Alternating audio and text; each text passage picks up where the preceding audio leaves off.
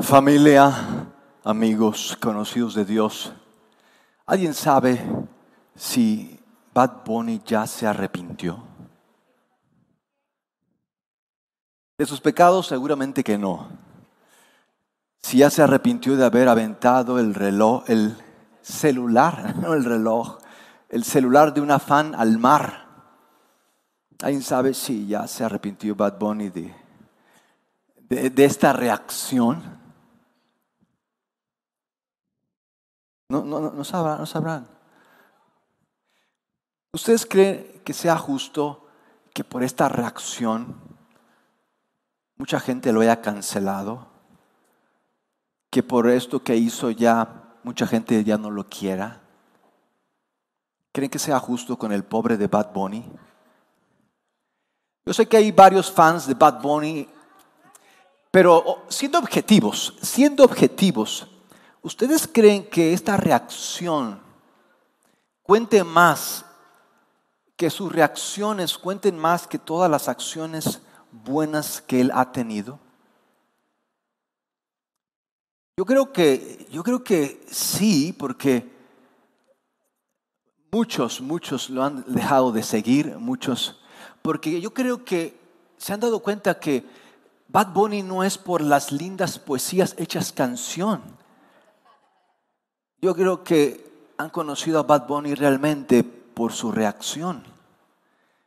Y dijeron, tú no eres quien dices ser, y mejor te decimos adiós. Y yo creo que no solamente es una cuestión de Bad Bunny, yo creo que todos hemos caído en este error en el que pensamos que somos por nuestras acciones, realmente somos por nuestras reacciones. Pero lamentablemente nos han engañado así. Y Jesús lo dijo muy claramente, y este es el, pasaje que ha dado lugar a esta serie. Jesús nos dice, en cuanto a, a seguirle, dice, si a todos y a todos les decía, eso es lo que Jesús les decía, si alguno quiere seguirme, niéguese a sí mismo, tome su cruz cada día, tome su cruz cada día y entonces sígame. Porque ¿qué provecho tiene y qué caso tiene ganar el mundo entero, pero perder nuestra alma? ¿O qué dará un hombre a cambio de su alma. ¿Qué provecho obtendrá un hombre? Yo creo que Bad Bunny, podríamos considerarlo, él dice que es como Freddie Mercury, como Michael Jackson, tal vez llenó todos los estadios en su gira, recaudó más dinero que la gira que tuvo Elton John, es el artista más escuchado. Y saber que no es el Bad Bunny no es Bad Bunny al que conocemos, es otro más como nosotros queriendo cubrirse, queriendo defenderse para no conocerse como realmente es. Y sean todos muy bienvenidos, qué bueno verles en el quinto capítulo de nuestra serie. Yo creo que intercambiamos ganar el mundo que ganar nuestra alma, porque no nos conocemos. Como no nos conocemos, nos complicamos. Nos complicamos porque dejamos que sean más nuestras reacciones que nuestras acciones, que las que dicen quiénes realmente somos. De modo que permítanme brevemente hoy compartirles en cuanto a esto de seguir a Jesús, en cuanto a cómo cómo vivir de tal modo que no sean nuestras reacciones las que definan quiénes somos, sino sea el que estamos siguiendo a Jesús. Quiero compartirles brevemente un pasaje que se encuentra en Pedro, Pedro en su capítulo número 2. Vamos a leer del versículo 19 al 26.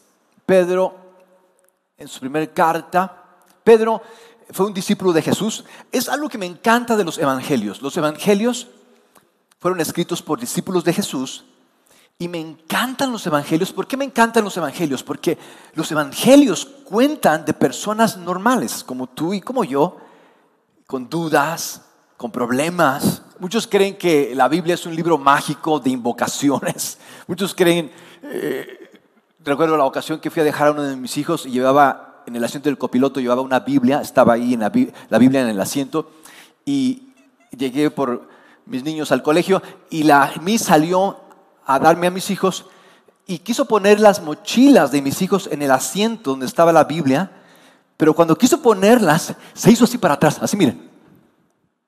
Y le digo, ¿qué pasa, señorita? Dice, no puedo poner las Biblias porque no puedo poner las Biblias, no puedo poner las mochilas en la Biblia porque no sé qué vaya a pasar. Y yo le dije, ¿a qué iglesia va? Eh? No creo que vaya a comunidad. Póngalas ahí encima, no se preocupen, no, se va a incendiar el auto, Dios no se va a enojar conmigo. Eh, les va a ayudar, de hecho, a las, mochilas eh, que estén ahí. Pero muchos pensamos así de la Biblia como algo esotérico. Haz esta invocación, decláralo en el nombre de Jesús. Y, la Biblia no es eso, es nuestra historia personas con problemas, con dudas. Y así eran los discípulos de Jesús. Los discípulos de Jesús y es lo que me encanta de los evangelios, que son ahí mostrados cuáles son, sin apariencias, sin maquillaje, como eran, dudando, reaccionando. Jesús les decía, confíen en mí, crean en mí. Y, y los discípulos al día siguiente negándolo. Recuerdo la vez que iban a apresar a Jesús y Jesús les había dicho, me van a crucificar, pero yo voy a resucitar tranquilos, confíen en mí, yo voy a regresar a ustedes, les voy a decir qué onda con esto, espérenme. Y apenas vienen ahí unos cuantos soldados para apresarlo y Pedro se descompone. Pedro empieza a decir cómo es posible que van a apresar a mi maestro y van a verse con nosotros y le da eh, con su espada, le corta la oreja a un soldado de, del sumo sacerdote Amalco y Jesús tiene que recoger esa oreja como buen torero y ponérsela de nuevo a Malco y, decirle a Pedro, Pedro, ¿de qué equipo eres? Ya estabas un poco como que comprometido de este lado. Y me resulta interesante que Jesús fuera la persona que más reacciones causaba, pero quien menos reaccionaba. Vienen a apresarlo como un delincuente y Jesús les dice, oigan, todos los días estuve en el templo predicando y ninguno de ustedes vino a, aprenderme. Pero ahorita, que es una obra avanzada, que estamos de noche, que nadie nos ve, ahorita sí vienen a apresarme. Y los soldados, no, ¿tú quién eres? Y a bofetearlo, cachetearlo, escupirlo. Lo llevan a la casa del sumo sacerdote, lo siguen golpeando y Jesús sin abrir su boca. Él pudiendo en cualquier momento pedir a sus ángeles que borre no solamente a ese batallón de soldados, a todo Israel, sin abrir su boca. Quiero preguntarles, ¿por qué creen que reaccionemos? ¿Por qué creen que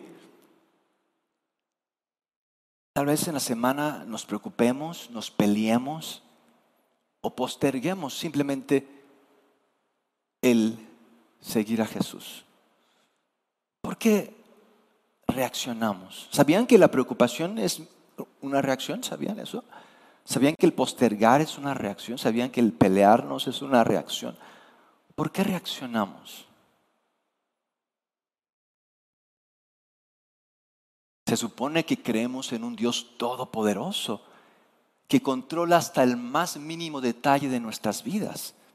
Se supone que creemos en un Dios que cuando vinimos a Él, cuando nos arrepentimos de corazón y nos volvimos a Él, Él no nos corrió diciéndonos, tú no cambias.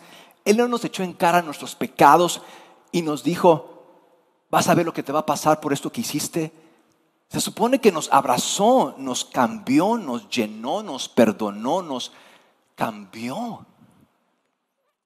Todos los que vienen a Cristo, mis amigos, ninguno vuelve, ninguno regresa igual. Siempre Él nos llena con su amor, nos abraza, nos recibe, nos, nos ayuda. Si es así Dios con nosotros, si Él así nos recibe, siendo que somos pecadores, siendo que no cumplimos nuestras promesas, siendo que no somos perfectos, siendo que somos pecadores, cada vez que tú y yo vamos a Él, Él nos recibe una vez más con amor, con gozo. No, nos ve y dice, ay, no puede ser otra vez este. ¿Hasta cuándo va a cambiar este bruto? Ya no lo soporto. Él corre hacia nosotros. Antes de que nosotros lleguemos a Él, Él corre hacia nosotros. Si tenemos ese tipo de Dios tan generoso, tan amable, tan perdonador, tan misericordioso, quiero que nos preguntemos por qué tú y yo reaccionamos como reaccionamos.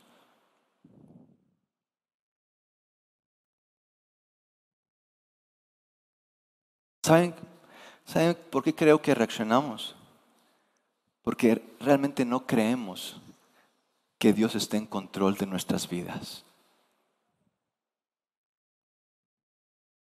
No creemos que Dios cuide de nosotros, esté al pendiente de nosotros. No creemos que le importemos. De hecho, pensamos que tenemos que demostrarle que cambiamos. Por eso es que muchas veces estamos tan cansados, estamos tan enojados, ¿saben por qué? Porque estamos toda una vida queriendo demostrarle a Dios, mis amigos, algo que no es posible demostrarle. Y Pedro,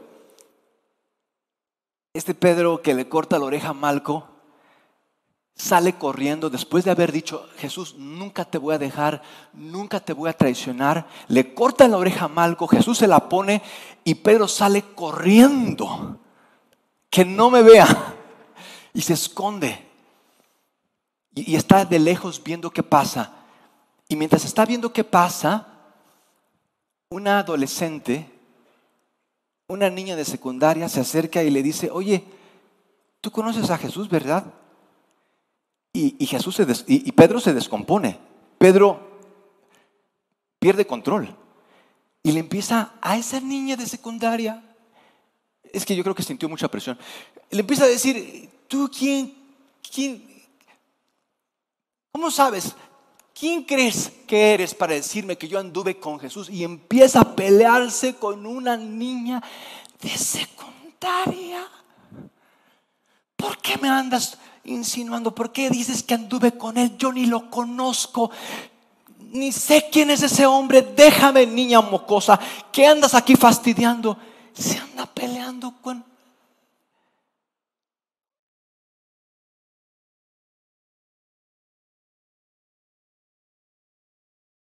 Imagínese Jesús por tres años invirtiendo su vida, dando todo por sus discípulos y sus discípulos negándole, reaccionando, desobedeciéndolo, no confiando. Yo no creo que Jesús haya dicho, ay, es que me tocó puro bruto. Yo, yo creo que Jesús hasta el final siguió en su causa, siguió llamándolos, siguió hablándoles. ¿Y saben, saben por qué reaccionamos? Porque pensamos que tenemos el control. Mis amigos, mientras tú más creas que tienes el control de tu vida, que, sabes lo que haces, de que a ti nadie, nadie, te dice lo que tienes que hacer, mis amigos, mientras tú más creas que tienes el control, más probable va a ser que tú te me descompongas. En algún momento, con algún problema, que reacciones en alguna eventualidad que explotes cuando ciertas cosas no vayan como quieres, que te deprimas cuando Dios parece no responderte, que te vayas al mundo porque Dios simplemente no está conmigo.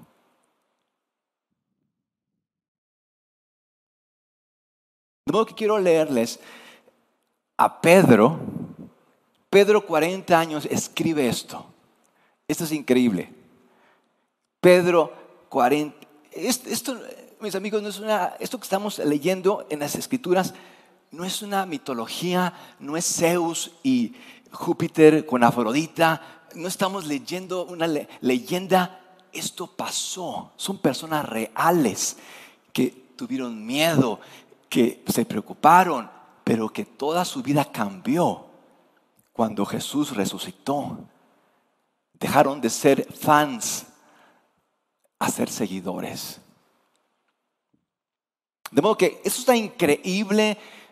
Esto cada vez que estoy desanimado, cada vez que ya no quiero continuar en la, fe, ya no quiero ser el pastor. Señor, quiero regresar a, trabajar en, Hacienda. Leo esto y cómo me inspira y cómo me llena. Dice Pedro, este Pedro que les cuento. Dice Pedro, pero Dios bendice ¿Cuántos quieren la bendición de Dios? ¿Cuántos quieren realmente? ¿Cuántos quieren realmente la bendición de Dios? ¿Cuántos prefieren mejor dinero? No se pueden las dos cosas. Por eso no avanzamos, porque andamos por la vida queriendo las dos cosas a la vez. Y no se puede. Así no va a prosperar nuestra alma. Vean lo que dice a quién Dios bendice, ¿eh? porque les pregunté, ¿quién quiere la bendición de Dios? ¿Ok? Dice Pedro, pero Dios bendice a los que están dispuestos a sufrir y soportar dolor. Y, ven esto, no porque son unos bandidos, no porque no tienen nada que hacer, no porque eh, toda la vida se la pasaron comiendo abritones y ahora tienen el estómago destrozado. No por eso, sino por una injusticia. Dios bendice a los que están dispuestos a sufrir y soportar dolor injustamente. O sea, por cumplir la voluntad de Dios, no, se supone que si yo cumplo la voluntad de Dios, eh, eso va a hacer que yo esté bien y ya no tenga problemas y yo sea feliz y yo ame a toda la gente. Por cumplir la voluntad de Dios, tal vez se nos caiga el negocio, mis amigos. Tal vez nos quedemos sin amigos, mis amigos. Por hacer la voluntad, la voluntad de Dios, tal vez se nos compliquen mucho las cosas. ¿Por qué? ¿Por qué? Porque no estamos haciendo la voluntad de Dios. Nada más por eso. Con tal de cumplir la voluntad de Dios, con tal, ok, estoy sufriendo injustamente, me están tratando mal, me están excluyendo, me están ignorando, no me ponen atención, me tratan mal, me ignoran, eh, les caigo gordo, cuántas cosas puedan pasarnos. Me está pasando todo esto pero por responsabilidad con Dios, por mi conciencia con Dios, yo los trato mejor que como me están tratando. No solamente les voy a servir como les estaba sirviendo y que mi servicio hizo que se sintieran ofendidos, que mi servicio era una y, se prendieron que porque yo era un tal por cual, me trataron injustamente, pero aun y cuando me trataron injustamente, yo les sirvo aún mejor. Yo les respondo, no reacciono, reflejo al Dios. Mis amigos, la vida no es buena, muchas veces no va a sernos buena, pero Dios es bueno. Y, quien escribió esta carta y los discípulos de Jesús se dieron cuenta de que la vida no es muchas veces buena. De hecho, no fue nada buena con Jesús. La vida fue muy mala con Jesús. Lo trató pésimamente. La vida fue dura con Jesús. La, la vida fue no, no, tuvo compasión la vida con Jesús. La vida fue mala con Jesús. Y sus discípulos vieron qué mal lo trató, qué, qué pésimo fue la, fue la vida con Jesús. Lo, lo crucificaron siendo inocente, sirvió, amó, cedió y sus discípulos lo traicionaron. Todos lo dejaron solo y sin embargo ellos vieron que aun y cuando la vida fue mala con Jesús, Jesús no reaccionó. Jesús reflejó que aun y cuando la vida sea mala, Dios es bueno, porque Jesús vivía en otra realidad. Y, quiero que escuches esto. Esto que nos está pasando aquí no es todo. La vida no es todo en la vida. Esto, Él venía de otra vida, Él venía de otro mundo, Él venía de otra realidad. Y sabía que esto no es todo. Lo que nos pasa, lo, cómo nos tratan, cómo nos ven, esto no es todo. Esto es mínima, una mínima parte.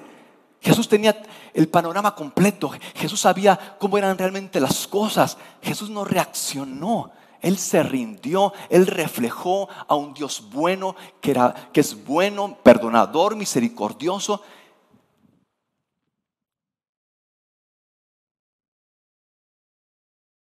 Dice Pedro, si son castigados por hacer el mal, si son castigados por hacer el mal, no hay por qué felicitarlos.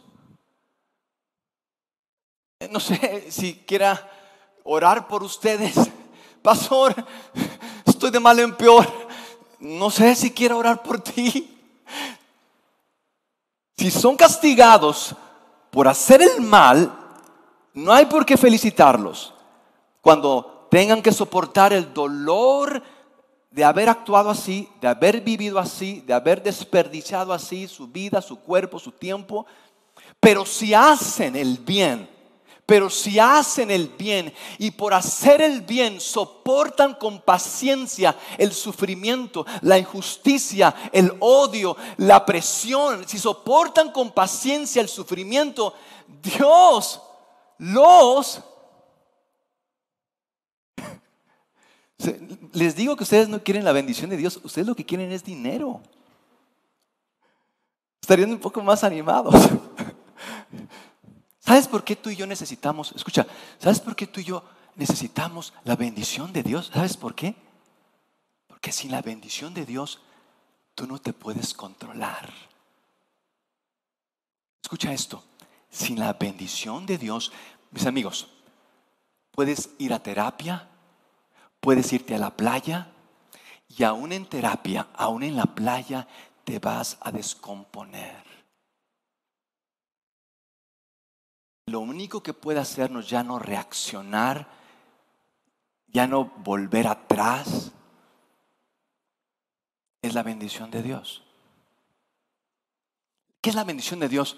La bendición de Dios es, es su paz, es su gracia, es todo lo que tú y yo no podemos hacer, que Él solo puede hacer y que lo hace en nosotros y por nosotros, por gracia.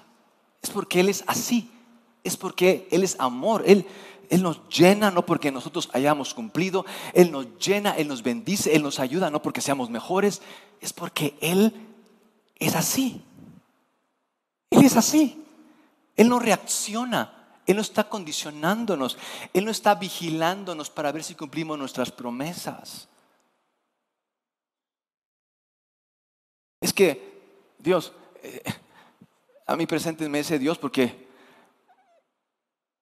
no lo conozco. No es que no lo conozcas, no es que no te lo hayan presentado, es que no le has hecho caso hasta ahorita. No está todavía en tus prioridades. Dice Pedro, para esto, para esto Dios nos llamó. ¿Para qué? Para ser bendecidos. ¿Para qué? Para que la bendición de Dios esté con nosotros. Que aun y cuando tengamos preocupaciones, presiones, problemas, tú y yo tenemos paz. Y tú dices, esto, esto ni con la cuenta llena, ni con la casa sin hipoteca, me sentí así. Para esto los llamó Dios, para que así como Cristo sufrió por ustedes y les dio el ejemplo, ustedes sigan sus pasos. Así Cristo sufrió por ustedes. Toda la noche estuvieron interrogando a Jesús, trayendo testigos falsos. Si eres tú el Hijo de Dios, mientras lo escupían, mientras lo azotaban, lo golpeaban, lo injuriaban. Toda la noche, al día siguiente, llevan a Jesús con Poncio Pilato, conocen la historia.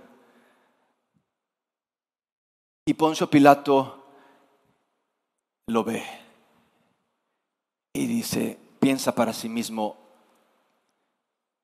pues no le veo nada extraordinario este hombre, tanto alboroto por este judío. Y quiere que Jesús le demuestre algo, que le enseñe algún truco, y Jesús está en silencio. Jesús está inmóvil. Y se pone un poco nervioso Poncio Pilato y le dice a Jesús, Jesús, ¿sabías que tengo el poder? Él era el gobernador en aquella región, tenía de parte de Roma el poder. Roma era el imperio de ese tiempo, los judíos eran esclavos de Roma. Y Poncio Pilato le dice a Jesús, Jesús, ¿sabías que tengo el poder? Tengo el poder para en este momento dejarte libre. En este momento puedes dejar de sufrir, puedes dejar esto por la paz y salir libre. ¿Sabías que tengo el poder? Y tú no estás haciendo absolutamente nada para ayudarte, Jesús. Tú no estás colaborando, tú no estás diciéndome lo que tengo que hacer, no me estás pidiendo ayuda, no me estás rogando que intervenga yo tengo todo el poder, Jesús, para que en este momento tú estés libre. Imagínense todo el poder que tenía este hombre.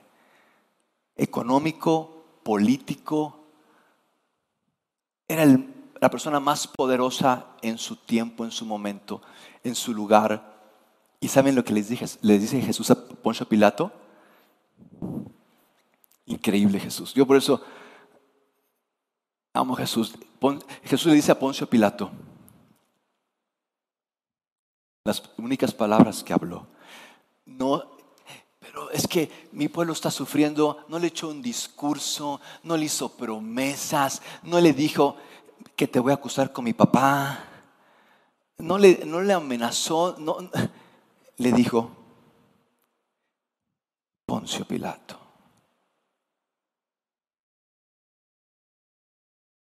Si supieras, si supieras que el poder que tienes te ha sido concedido, ese poder que tienes no es tuyo, te ha sido concedido.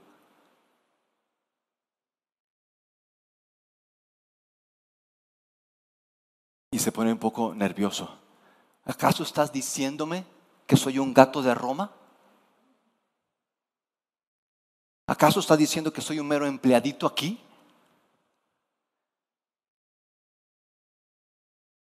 Jesús le dice, si mi reino fuera de este mundo,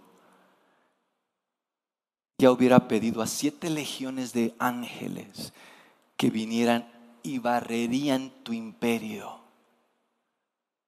Pero mi reino no es de este mundo. Y tiene más culpa. Tú no tienes tanta culpa, le dice Jesús a Pilato, tú no tienes tanta culpa como los que te están presionando. Y ya no volvió a hablar Jesús.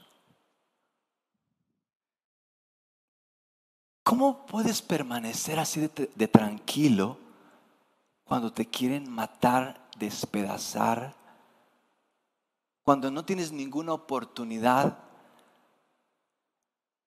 Y peor aún, cuando tú no has hecho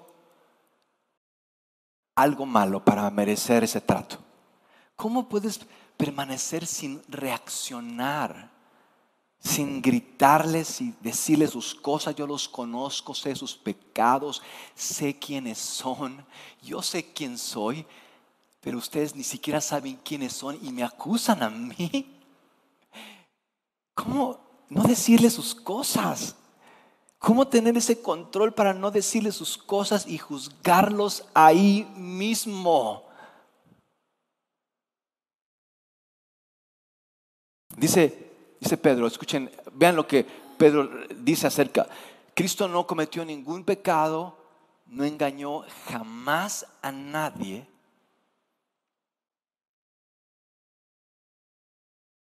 Él fue como un cordero al sacrificio.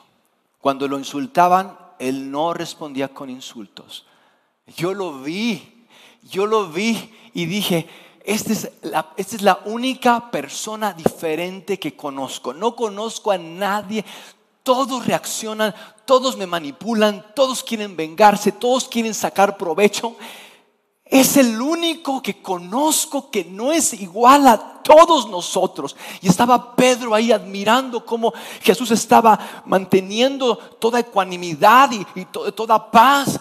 Cuando lo insultaban, él no respondía con insultos. Cuando lo hacían sufrir, no los amenazaba, sino que se entregaba a Dios y dejaba que Él juzgara con justicia. Ah, entonces yo reacciono tanto porque no estoy rendido, pastor. No quiero rendirme porque quiero reaccionar. Sí, tal vez, pero más que eso, porque tú quieres estar en control de tus circunstancias. Tú quieres que las cosas sean como quieres. Y cuando no son como quieres, entonces ves por la manera para que sean como quieres. Pero en lugar que sean como quieres, están peor de como alguna vez tú quisiste. Y ya no hay manera de que éstas regresen. Y por más que te esfuerzas por arreglarlas, más se complican. Y no solamente más se complican, ahora están complicados más en el asunto. No solamente están complicados los de tu familia, están complicados ahora los vecinos, están complicados eh, tus parientes, ahora está todo complicadísimo, pero tú quieres. Tú sabes lo que quieres.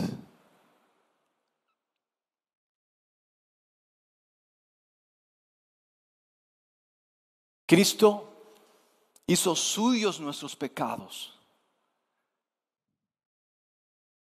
Él no tenía pecado.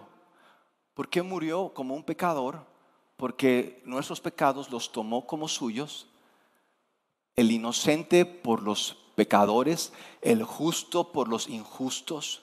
Él hizo un intercambio. Él no quiso ganar el mundo, quiso ganar nuestras almas. Cristo hizo suyos nuestros pecados y por eso murió en la cruz no fue a la cruz porque el imperio romano era más poderoso, porque los líderes religiosos manipularon a los medios y finalmente lo llevaron a la cruz y fue una víctima del sistema, fue una víctima del sistema. Jesús fue por su voluntad, Jesús fue porque nos amó y nos amó hasta el fin y tomó nuestros pecados en esa cruz para que nosotros fuéramos hechos inocentes en su muerte lo hizo para apartarnos de nuestros pecados y para que vivamos como le agrada a Dios. Las heridas de Cristo se volvieron nuestra sanidad. Las heridas de Cristo se volvieron nuestra sanidad. Imagínate, imagínate que eres el rey de un país muy próspero. Imagínate que tus ciudadanos tienen un estilo de vida mejor que allá en Alemania? Viven bien tus ciudadanos y un día dices, quiero vestirme de un ciudadano común y corriente y quiero ir a visitar a mis vasallos. Quiero ver cómo están. De modo que el rey vestido de ciudadano común y corriente va, desciende, va con su gente y su gente lo trata mal que porque no tienen tiempo, que porque están bien ocupados, que por favor quítate de aquí, tengo cosas que hacer, lo tratan de la patada. No es porque no supiera que eras el rey, es que vieras que estoy bien atareado. Híjole, vieras las presiones que tengo, tengo tantas cosas que hacer, no sé qué voy a hacer con mi vida, estoy bien preocupado y no es porque no supieran. Quiero preguntarles, lo trataron mal. injustamente. No hay palabras para expresar de qué forma trataron al rey sus conciudadanos. Quiero preguntarles, ¿a quién creen que realmente les afectó? ¿A quién realmente les afectó el haberlo tratado así? ¿Al rey? ¿Ustedes creen que le afectó al rey que lo hayan tratado así? ¿O que realmente fueron los ciudadanos los que más se vieron afectados de haberlo tratado así?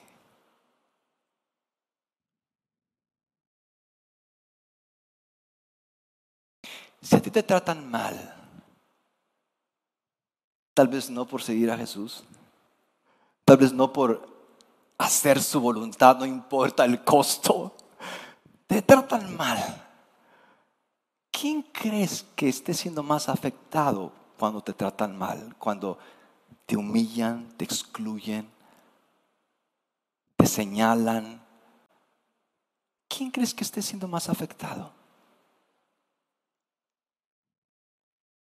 si creemos que son aquellos que nos están tratando mal, si creemos que son aquellos que son injustos, si creemos que son aquellos que simplemente son unos tales por cuales, entonces, entonces, ¿por qué reaccionamos? A mí no me están afectando, yo sé quién soy. Yo sé quién soy. Es más, sé de quién soy. Es más, no soy de este mundo. Es más, mi vida está escondida en Cristo, en Dios. Se supone que los que siguen a Jesús viven así. Se supone. ¿Por qué entonces reaccionamos como reaccionamos si creemos que los más afectados no somos nosotros, sino ellos que nos, nos tratan mal, son injustos. Dice Pedro, con esto concluye Pedro, antes, antes, ustedes eran como ovejas que andaban descarriadas, no sabían. ¿Qué significa que yo andaba como una oveja descarriada? Significa que no sabías quién eras, reaccionabas por todo tus emociones te manipulaban y te manejaban, haciendo que pensaras que la gente era la culpable de lo que te pasaba o de lo que sufrías. Una oveja descarriada. No tenía sentido tu vida, no había propósito en tu vida más que más que hacer algo, más que divertirte, más que ver cómo olvidarte de ese sufrimiento que habías tenido, más que tratar de compensar tus penas con placer, eso era una oveja descarriada. Eras antes una oveja descarriada, pero ahora has vuelto a tu pastor, ahora has vuelto al guardián, al que cuida, vean esto, al que ve por tu vida, no estás más solo. Tú no estás solo contra el mundo. No la vida no es acerca de tus problemas. Tienes un guardián, tienes un pastor que vela por ti, que cuida por ti. De modo que tú puedes tener paz. Trabajé, yo soy economista, economista de profesión, pero pastor de vocación. Quería ser presidente y en aquel tiempo los presidentes eran economistas. Dije, pues entonces tengo que ser economista.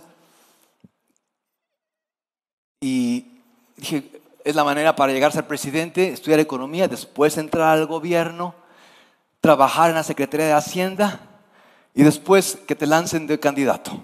De modo que fue lo que hice. Estudié economía, entré a trabajar en la Secretaría de Hacienda, de modo que ahí quería ver cuándo me hicieran candidato. Y el primer jefe que me tocó no creía que tuviera yo futuro, porque me trataba de la patada. Imagínense, estábamos en una reunión con los directores, subdirectores. Yo era el asesor del director y de repente este director se paraba y empezaba a gritarme enfrente de todos. Como si yo tuviera los secretos de la vida y de la economía. Se supone que sí, ¿verdad? Porque era su asesor. Pero eh, sin el presidente, si el presidente resuelve esto, oiga, espérese. Pero no, no, no, no consideraba eso y me gritaba, mis amigos, me humillaba a tal punto, me gritaba a tal punto que la gente se enteraba más de cómo me trataba que yo mismo. Porque me, se acercaban conmigo y me decían, oye, ¿sabes? Me siento mal que te trate así el director. Pues, ¿qué estás haciendo? Yo hasta les preguntaba, pues, ¿qué me está haciendo? Porque yo no pensaba que me estuviera humillando. Yo pensaba que estaba aclarando cosas y que quería puntualizar ciertas eh, tareas que me había puesto de modo que cuando me decía esto y aquello, yo tomaba el papel y, empezaba a apuntar o salía para traer lo que me pedía y, me veían salir corriendo y regresar corriendo y llevar aquí la laptop y aquí eh, las cuentas y, malabareando y llegar y, traerle la información que me pedía lo más pronto posible y así andaba de aquí para allá. Pero estaba tan ocupado en hacer lo que me pedía que ni cuenta me daba de cómo me lo pedía. Todo el mundo se daba cuenta todo el mundo veía que me humillaba, que mira, qué bárbaro, pone una denuncia en derechos humanos, ve qué explotador, cómo es este. Ya está, se estaban ahí coludiendo mis compañeros para hacerle algo a él. Y no solamente en el lado del trabajo, este, este amigo eh, me ponía en contra de, sobre todo en el caso, me ponía en contra de todos los hombres porque no quería tomar con ellos. Me decían, vamos a, una reunión, pero va a ser fuera del trabajo y vamos a amenizar con ciertas cosas. Y yo no quería ir a sus reuniones porque no iban a trabajar, iban nada más a tomar. Y ahí me echaba a todos en mi contra. Me echaba a las mujeres en mi contra para hacerme caer. Me mandaba una, una jefa de departamento que tenía muy buen ver para que me hiciera a ver si yo cambiaba de opinión. Yo decía, qué raro está esto ¿Por qué será que esta mujer tenga tanto amor ahorita? No entiendo. Por todos los medios estaba haciéndome esto. Por fin, él ni cuenta se dio, porque estaba yo trabajando aquí eh, y, me mandaron eh, a traer a Puebla, a lo que es una regional en Puebla. Me promovieron pues, me jalaron de, eh, de Cuernavaca, me jalaron a Puebla para trabajar en Puebla y ni él ni supo cuándo ni cómo hasta que le dijeron, ¿sabes qué? Esta persona, o sea, yo, va a empezar a trabajar a partir de ahora. Me promovieron para una nueva plaza, una nueva administración que se iba a hacer en Puebla. Me liberaron de sus manos. Y recuerdo el último día. Estaba recogiendo mis cosas en mi oficina y, llegó él, llegó por la parte de atrás y me fue a ver y me dijo,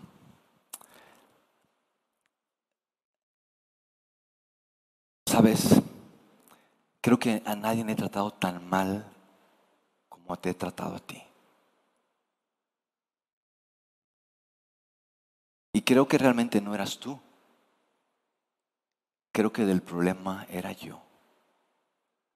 Y me empezó a pedir perdón. Casi se me hinca. Yo dije, levántese, no vayan a pensar mal aquí, la gente ya sabe qué chismosa es. Párese. claro que lo perdono.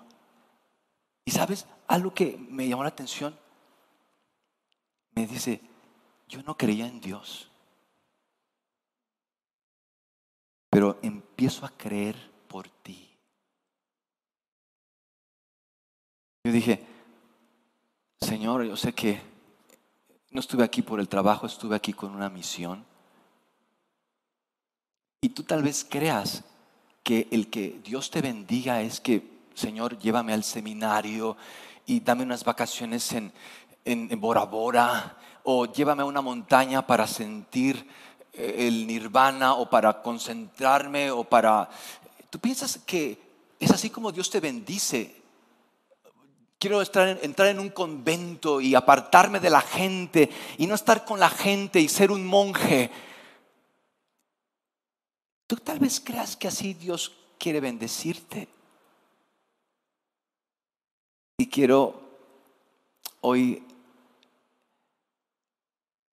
traer a tu consideración que ese no es el cristianismo. El cristianismo no es apartarte de la gente, el irte a un convento, el olvidarte de todos y concentrarte y respirar hondo y profundo y hacer yoga. Los que hacen yoga los amo y qué bueno que lo hagan. Pero eso no es el cristianismo, no es una terapia el cristianismo. Y tú digas, ay, bueno, qué increíble que yo no tengo, no estoy trabajando, no tengo ningún jefe, bendito sea el nombre de Dios.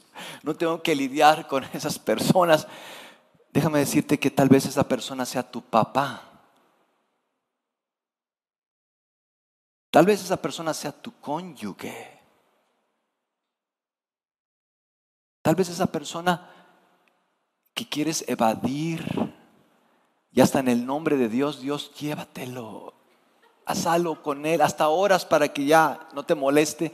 Tal vez sea tu vecino, tal vez sea alguna autoridad, tal vez sea Dios.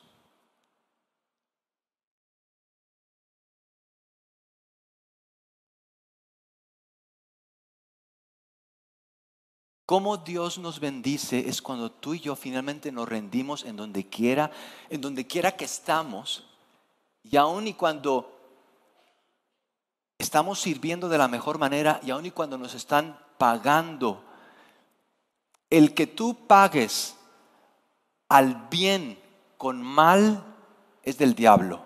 El que, el que tú pagues al bien con bien es de humanos.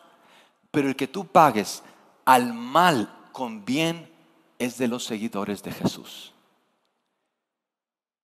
Si tú de alguna manera crees en Jesús, pero tus reacciones con tu jefe, con tu papá, con algún cliente que es como tu jefe, si tus reacciones, mis amigos, los cristianos, los no cristianos, los no cristianos, no leen nuestras razones.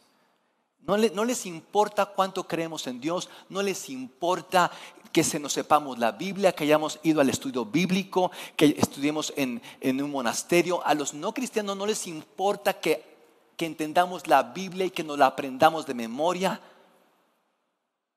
A los no cristianos les importa solamente cómo realmente somos. Y dicen, si eres así, si reaccionas cuando te hacen algo mal, si reaccionas cuando las cosas no van como quieres, ¿qué me estás predicando? ¿De qué Dios me estás hablando? Si tú mismo no obedeces al Dios que crees, ¿para qué me pides obedecer a ese Dios que tú no crees? Tal vez tú seas más ateo que yo mismo. Por lo menos yo digo que soy ateo Tú no tienes el valor para decirlo. Y es por eso que los no cristianos no creen. Porque, porque lo que ven es lo mismo que ven en todos los demás. Personas egoístas, interesadas solamente en ellas mismas y en sus intereses y en lo que quieren y en lo que buscan no en Dios que los va a bendecir, aun y cuando parezca que ahorita nada funciona, que todo está en su contra, que esto no va a mejorar, que esto va a estar peor.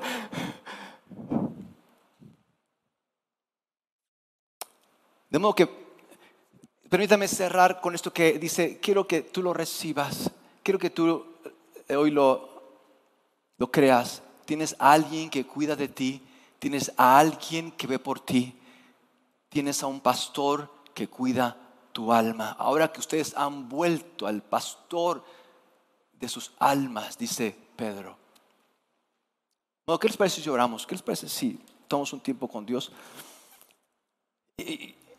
mis amigos, podemos aquí vernos bien portados y personas santas, pero tú sabes quién eres. Y sabes, el único que puede cambiar tu corazón, el único, por más que vayas a terapia, por más que prometas, por más que tú digas que ahora sí, el único eh, es Dios cuando tú te rindes a Cristo Jesús. Padre, gracias por que aun y cuando no merezco que me perdones, aun y cuando peco de palabra, de mente y de obra, ha sido tu gracia la que me ha cambiado. No tengo ningún mérito ya no reaccionar como reaccionaba. Yo no lo he hecho, yo no, no es algo que me propuse en este 2023. Tú lo has hecho, Señor. Mi responsabilidad no es cambiar, mi responsabilidad no es que las cosas funcionen, mi responsabilidad no es tener dinero para pagar las cuentas. Mi única responsabilidad es rendirme a ti. Mi única responsabilidad es rendirme a ti.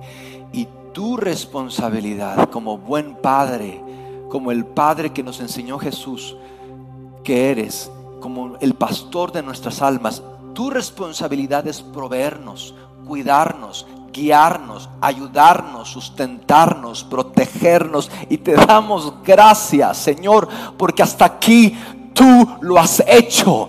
Hasta aquí tú has sido fiel. Hasta aquí tú nos has guardado. Hasta aquí tú nos has ayudado. Si no fuera por tu misericordia, si no fuera por tu gracia, Señor, ya hubiéramos sido ya nos hubiéramos consumido en nuestros pecados. Hasta aquí tú has hecho. Y por eso, Señor, te damos la gloria y te damos nuestras vidas y te entregamos cuantos somos en Cristo Jesús. Amén. ¿Cuántos pueden dar un aplauso al Rey de Reyes? ¡Uh! A nuestro Señor, a quien le vamos a rendir cuentas. Mis amigos, tu jefe no es el fin, es un medio. A quien vamos a rendirle cuentas es a Dios, pero sabiendo que vamos a rendirle cuentas a Dios, es que tú y yo somos unos excelentes trabajadores. Mis amigos, ¿saben quién es el mejor jefe que tú puedas tener en la vida? El mejor jefe que tú puedas tener en la vida va a ser el que fue el mejor empleado en su momento. El que a pesar de que no lo reconocían, eh, que a pesar de que no le dieron su bono navideño, él estuvo ahí temprano, Él dio de más, Él siempre habló, bien de todos, Él siempre fue leal. El mejor jefe siempre será el empleado más servicial. ¿Y saben quién es el mejor líder? El que es el mejor seguidor. De modo que no nos olvidemos que el líder es Jesús. Concéntrate en seguir a Jesús. Concéntrate en seguir a Jesús. Y lo demás, tu líder lo va a hacer por ti. Por